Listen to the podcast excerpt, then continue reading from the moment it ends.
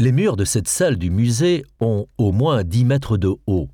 Cet espace permet donc de suspendre des œuvres de grande taille, comme cette tapisserie de format carré, qui mesure environ 4 mètres sur 4. Tissée à Bruxelles au milieu du XVIIe siècle, elle est intitulée Minerve, du nom de la déesse romaine. La déesse romaine est représentée au centre. Un pied posé sur le sol et le genou de l'autre jambe fléchi, elle semble courir. Son manteau brun flotte derrière elle.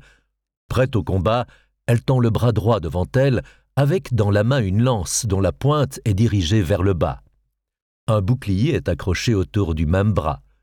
Minerve regarde vers l'arrière par-dessus son épaule. Là, on peut voir quatre hommes. Ils ont l'air désespérés.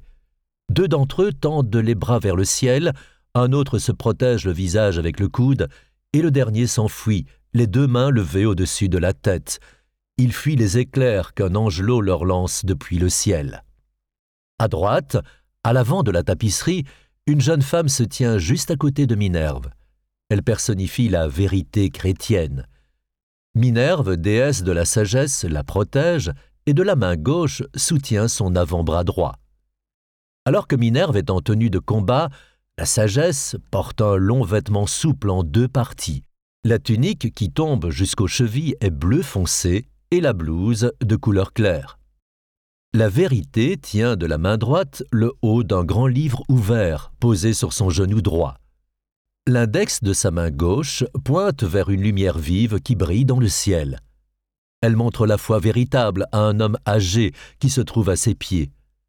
Agenouillé dans le coin inférieur droit de la tapisserie, l'homme regarde vers le ciel, là où pointe l'index de la jeune femme. L'homme personnifie l'hérésie.